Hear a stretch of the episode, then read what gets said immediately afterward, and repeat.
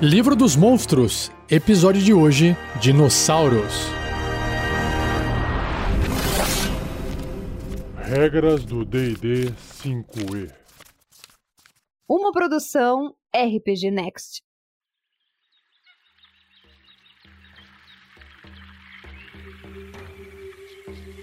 Antes de começar a ler a descrição que o livro dos monstros traz sobre os dinossauros, existe uma ilustração com alguns dinossauros. Não são todos, porque seriam muitos, e o livro apresenta os principais, que eu vou citar no cast de hoje. Nessa ilustração, você pode ver esses principais dinossauros, que são o alossauro, que lembra um tiranossauro em versão menor, o anquilossauro, que lembra um tatu, que tem aquela carapaça nas costas e um porrete na ponta dos rabos, um tatuzão, claro, gigante, né? O plesiosauro, que é o dinossauro aquático, com pescoção, lembra uma baleia com pescoção comprido, e no lugar das patas ele tem umas nadadeiras. O pteranodonte, que é a versão alada do dinossauro, e tem um bico bem comprido e também uma protuberância atrás da cabeça para trás, fina, a parte óssea. O tiranossauro, que esse é conhecido por todos, e o triceratops, é aquele que tem uma proteção em volta do pescoço, como se fosse um escudo assim, e na frente dois chifres grandes e um chifre menorzinho na ponta do nariz.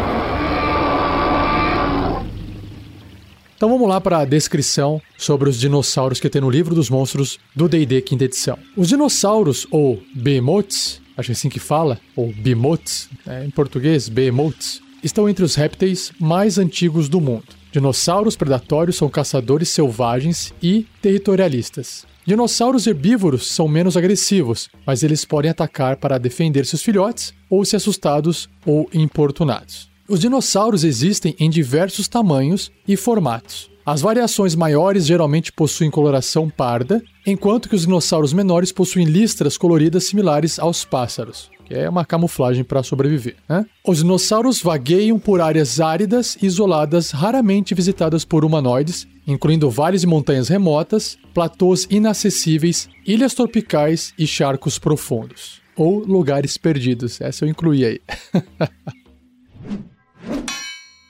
Alossauro, que é uma versão menor, de menor porte, parecido com o Tiranossauro. O Alossauro é um predador de grande porte, força e velocidade. Ele pode perseguir praticamente qualquer presa em terreno aberto, saltando para derrubar as criaturas com garras terríveis. E já vamos pro bloco de estatísticas dele.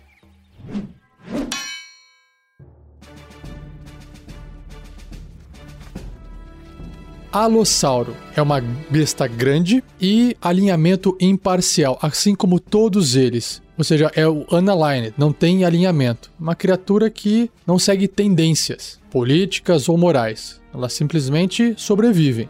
Tem o alinhamento, mas é imparcial, é unaligned. Classe armadura 13, uma armadura natural. Pontos de vida 51. Deslocamento 12. Então ele é rápido. Entre seus atributos físicos e mentais, ele tem força 19, uma boa força, destreza 13, constituição 17, então tudo acima da média. E nas mentais, inteligência 2, é um bicho, né? Sabedoria 12, ou seja, representa o seu instinto, e carisma 5. Em perícias ele tem apenas percepção de mais 5, para dar aquela ideia de que se alguém se aproximar ele percebe. Sentidos ele tem percepção passiva de 15, uma boa percepção, né? Porque é 10 mais 5, não tem nenhum idioma associado a ele, não fala, não compreende. E o seu nível de desafio é 2, concedendo 450 pontos de experiência. Ele tem uma habilidade chamada Bot, que diz aqui: se o alossauro se mover pelo menos 9 metros em linha reta em direção a uma criatura e atingi-la, no mesmo turno, o alvo deve ser bem sucedido num teste de resistência de força com dificuldade 13 para não cair no chão, que no finalzinho ele tá correndo e pulando em cima. Se o alvo cair no chão, o alossauro pode realizar um ataque de mordida contra ele, com uma ação bônus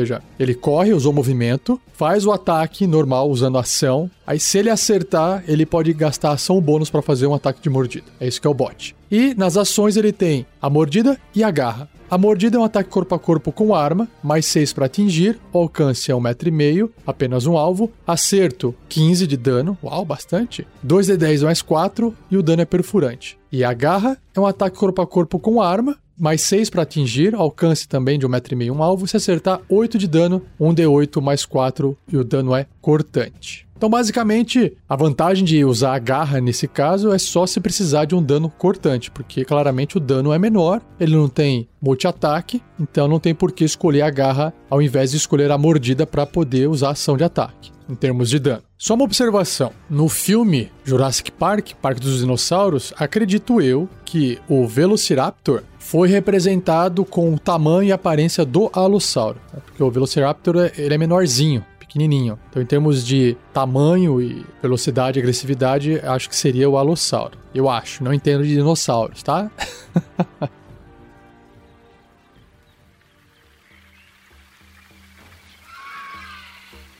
Agora a descrição do Anquilossauro, que é tipo tatu-bola gigante. Uma couraça de placas grossas cobre o corpo do anquilossauro, comedor de plantas, que se defende contra os predadores com uma cauda protuberante que desfere golpes devastadores. Algumas variações de anquilossauros possuem caudas espinhosas que causam dano perfurante, ao invés de dano de contusão. Ah, legal. E vamos para o bloco de estatísticas dele.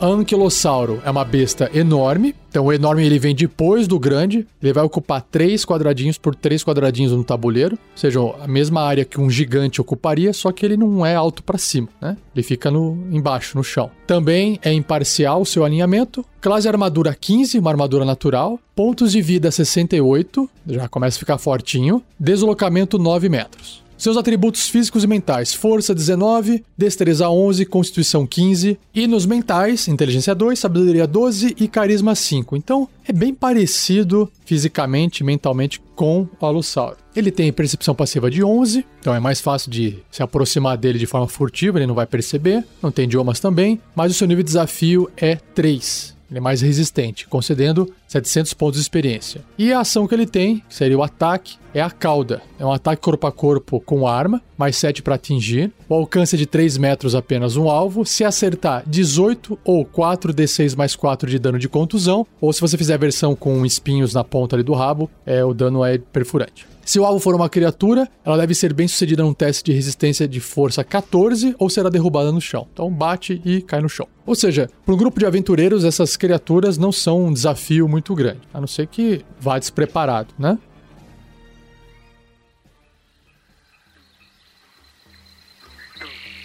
Indo para o próximo dinossauro, é a vez agora do Plesiosauro que é o dinossauro marinho, lembrando uma baleia lá. Então, um plesiosauro é um dinossauro marinho cujo corpo compacto é guiado por poderosas nadadeiras. Tem quatro, né? Duas na frente e duas atrás. É no lugar das patas. Predatório e agressivo, ele ataca qualquer criatura que encontrar. Seu pescoço flexível tem um terço do seu comprimento total, permitindo que ele dobre em qualquer direção para desferir poderosas mordidas.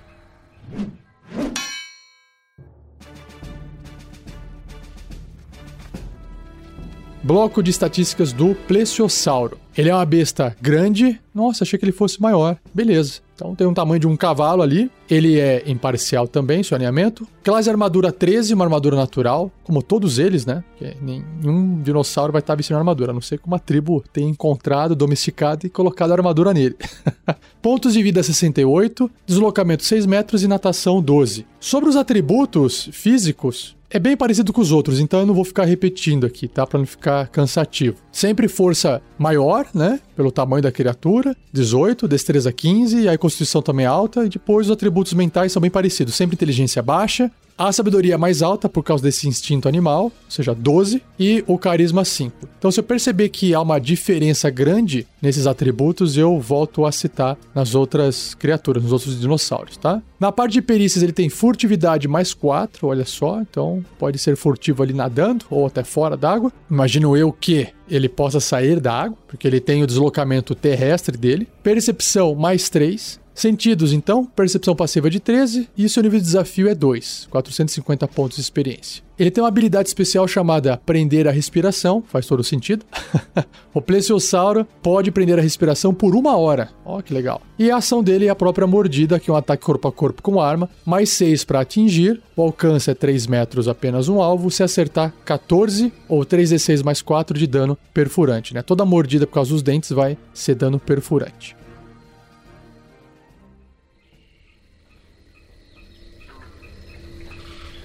Próximo dinossauro, o Pteranodonte, que é o dinossauro alado, com a cabeça esquisita, né? Os bicos bem compridos e pontudos e a parte atrás da cabeça dele também tem um osso que vai para trás, tipo uma barbatana assim, provavelmente para dar sustentação na hora de voar, né? Esses répteis voadores possuem uma envergadura de asa entre 4 metros e 6 metros. Uau! E geralmente mergulham atrás de pequenas presas marinhas. No entanto, eles são oportunistas e atacarão qualquer criatura comestível. um pteranodonte não possui dentes, ao invés, ele usa seu bico afiado para golpear as presas muito grandes para se engolir de uma vez. Legal.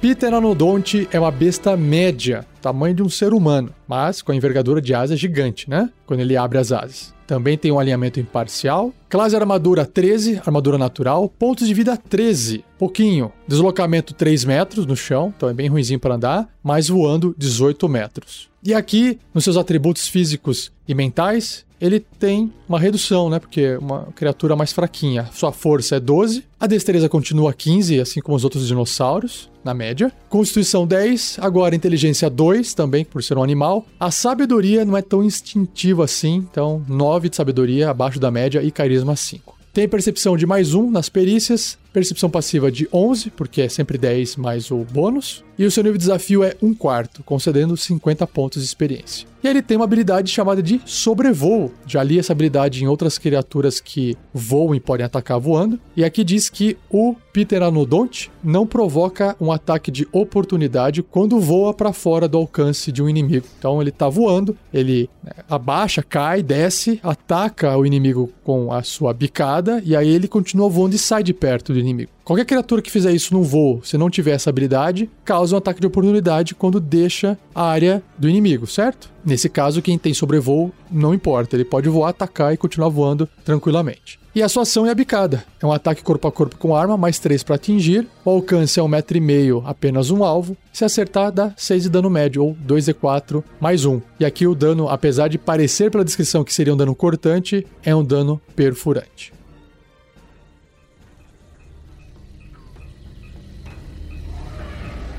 O próximo dinossauro é o mais famoso de todos, é o Tiranossauro. Esse enorme predador aterroriza todas as outras criaturas em seu território. Apesar de seu tamanho e peso, um tiranossauro é um corredor veloz. Ele persegue qualquer coisa que ele ache que possa comer, e existem poucas criaturas que ele não tentará devorar inteira. Enquanto ronda através de uma presa em potencial, um tiranossauro sobrevive de carcaças e de quaisquer criaturas menores as quais ele tenta espantar para roubar sua refeição.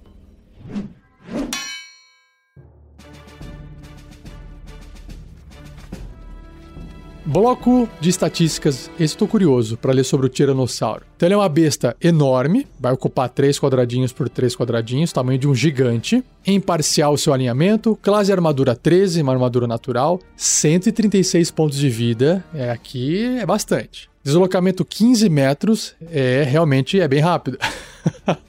e aí, entre seus atributos físicos e mentais, tem uma diferença também, principalmente no físico. Ó. Ele tem uma força bem alta, 25 de força, e uma destreza na média, 10 de destreza, e uma constituição alta também, 19. E aí, os atributos mentais seguem o padrão dos outros dinossauros. Com um pouquinho mais de carisma, 9 ao invés de 5. Perícias mais 4 de percepção, então a sua percepção passiva é de 14 e o seu nível de desafio é 8, concedendo 3.900 pontos de experiência. Ele não tem nenhuma habilidade descrita, mas as suas ações têm ataques múltiplos, então o Tiranossauro realiza dois ataques, um com sua mordida e um com a sua cauda. Ele não pode realizar ambos os ataques contra o mesmo alvo. Tá, legal. Faria sentido, né? Porque ele não consegue rotacionar todo o corpo para poder bater com o rabo. Legal. Mordida. Então é um ataque corpo a corpo com arma, mais 10 para atingir. O alcance é 3 metros apenas um alvo, então, mas é 3 metros, é um pouco mais longe porque ele é grande. O acerto é 33 de dano ou 4 de 12 mais 7. E por ser mordida, né, dentes finos, perfuram o alvo. Se o alvo for uma criatura média ou menor, ou seja, do tamanho de um aventureiro ou menor, um humano ou menor, essa criatura está agarrada com uma dificuldade 17 para tentar escapar. Enquanto o agarrão durar, o alvo está impedido, ou seja, não pode sair do lugar, e o tiranossauro não pode morder outro alvo. É, basicamente ele está segurando a criatura na boca, tá? É isso. Só vai engolir depois que matar. E o ataque com cauda é um ataque corpo a corpo com arma, mais 10 para atingir. O alcance 3 metros apenas um alvo. Se acertar 20 ou 3 a 8 mais 7 de dano de contusão, porque o rabo dá uma pancada. Legal, tá aí o Rex.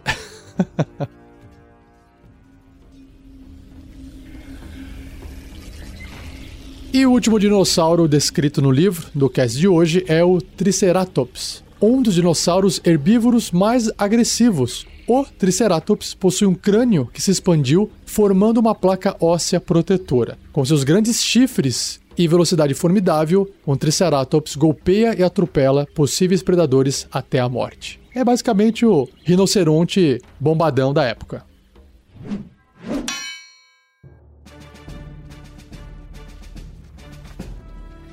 Bloco de estatísticas do Triceratops. É uma besta enorme, 3 quadradinhos por 3 quadradinhos ali no mapa. Alinhamento imparcial, padrão, né? Classe armadura também 13, uma armadura natural. Pontos de vida 95. Deslocamento 15 metros. Sobre os seus atributos físicos, ele tem uma força 22. Destreza 9, abaixo da média. Constituição 17. E os mentais são bem próximos do que eu já apresentei nos outros. Ele tem uma percepção passiva de 10, significa que não tem nenhum bônus de percepção. E seu nível de desafio é 5, concedendo 1800 de XP, de experiência. Então ele tem uma habilidade chamada Atropelar em Investida. Se o Triceratops se mover pelo menos 6 metros, em linha reta até uma criatura, então atingi-la com um ataque de chifres no mesmo turno, que é a ação que ele tem, o alvo deve ser bem sucedido num teste de resistência de força 13, com dificuldade 13, para não cair no chão. Se o alvo cair no chão, o Triceratops pode realizar um ataque de pisotear contra ele, com uma ação bônus, para representar que ele está literalmente passando por cima e pisando em cima da criatura. Então, entre as ações, ele tem o ataque com chifres, que é um ataque corpo a corpo com arma, mais 9 para atingir, o alcance é 1,5m, um alvo. Se acertar 24, 4 de 8 mais 6 de dano perfurante. E aí, se a criatura que ele conseguiu derrubar no chão for pisoteada por ele, o pisotear é uma ação que representa um ataque corpo a corpo com arma, mais 9 também para atingir, alcance também 1,5m, uma criatura caída apenas, e o acerto causa 22 ou 3 de 10 mais 6 de dano de contusão, que é de esmagamento, né? Pelo pisoteamento. Bacana.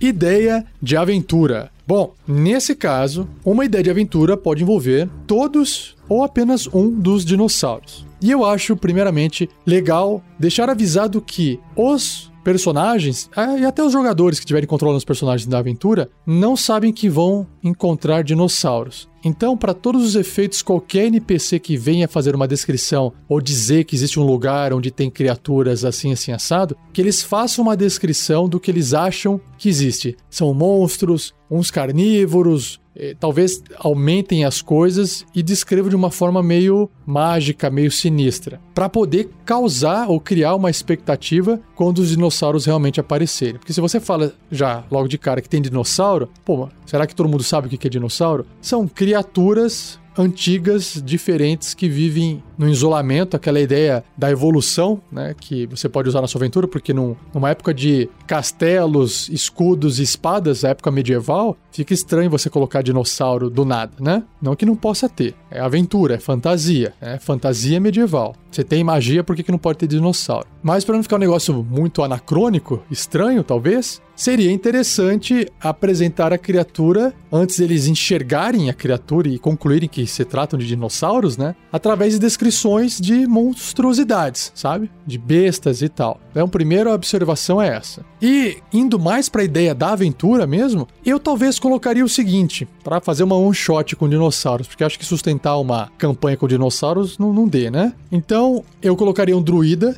no meio do grupo, ou alguém que defende muito a natureza e o equilíbrio natural das coisas. E aí os aventureiros estão numa cidade exótica e eles encontram no mercado um tipo de carne de animal estranho, ou, ou ossada, ou pessoal usando a banha para fazer alguma coisa, um medicamento, enfim. E aí quem tá ali por perto e conhece os animais vai perceber que aquilo que eles estão vendendo, tipo presas grandes demais, pô, que criatura que tem isso? É um monstro, né? Porque se fosse monstro, talvez não pudesse comer a carne. Ele fala: não, são criaturas grandes, são animais grandes e tal. E aí, aquele druida ou aquele protetor dos animais fica intrigado com aquilo lá e quer investigar. E aí tem o grupo junto que vai ajudar na investigação. E eles acabam descobrindo que alguém está trazendo, está matando esses animais de algum local distante ou de uma ilha, alguma coisa assim isolada, e trazendo a carne desses animais para poder faturar dinheiro, enfim. E aí os aventureiros dão um jeito de ir até esse local, que aí pode ser de forma furtiva, clandestina, eles podem, é, sei lá, se passar por outras pessoas. Talvez eles tenham que encontrar um grupinho secreto de empresários ali que estão empreendendo nessa questão de trazer comida, ou virarem piratas, ou virarem navegadores, porque eles têm que acessar esse local através da navegação, sem saber o propósito real deles, né? Eu acho que toda essa parte da aventura ficaria legal até para acessar essa ilha, e eles não sabem que são dinossauros ainda. Jogadores, né, não vão saber esse nome dinossauro. E aí eles chegam nessa ilha, nesse local, e aí você constrói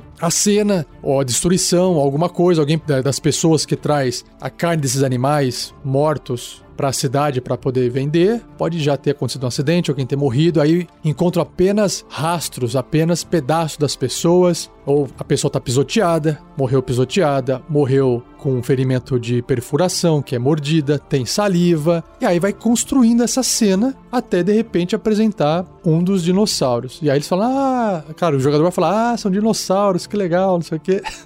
e é aquela coisa: será que eles vão proteger? Vão tentar sabotar? Como é que eles impedem que as pessoas continuem visitando esse local e matando as criaturas, né? O que, que dá para fazer? Porque né, eles não foram lá para matar as criaturas. Mas pode ser que apareça uma criatura e eles tenham que lutar contra, principalmente se for um predador, porque os que são herbívoros vão ficar de boa se não forem atacados. Agora, um predador como o Rex ou Alossauro vão acabar avançando em cima das pessoas para poder comer. E aí, os aventureiros percebem que tem que dar um jeito de empoderar as criaturas. E como é que eles vão fazer isso? E aí, eu acho que é nesse momento em que eles podem encontrar uma tribo que mora junto desse local, que não entra em conflito direto com os dinossauros por respeitar essa ordem natural da natureza, mas eles se defendem. E aí talvez os aventureiros tenham que ensinar ou ajudar essa tribo a domesticar alguns dinossauros para poder servir de montaria e usar os dinossauros para se defenderem dos predadores naturais do local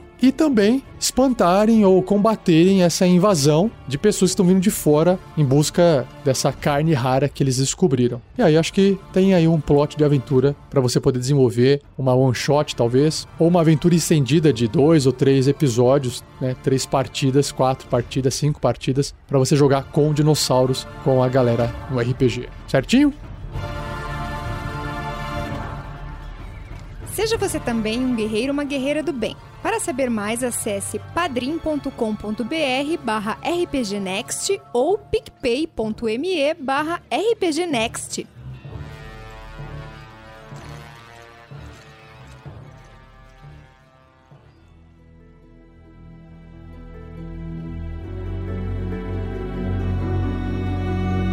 E assim eu encerro mais um episódio do Regras do D&D 5e. Compartilhe se você curtiu e se tiver dúvidas pode escrever para mim, rafael47 com número arroba rpgnext.com.br.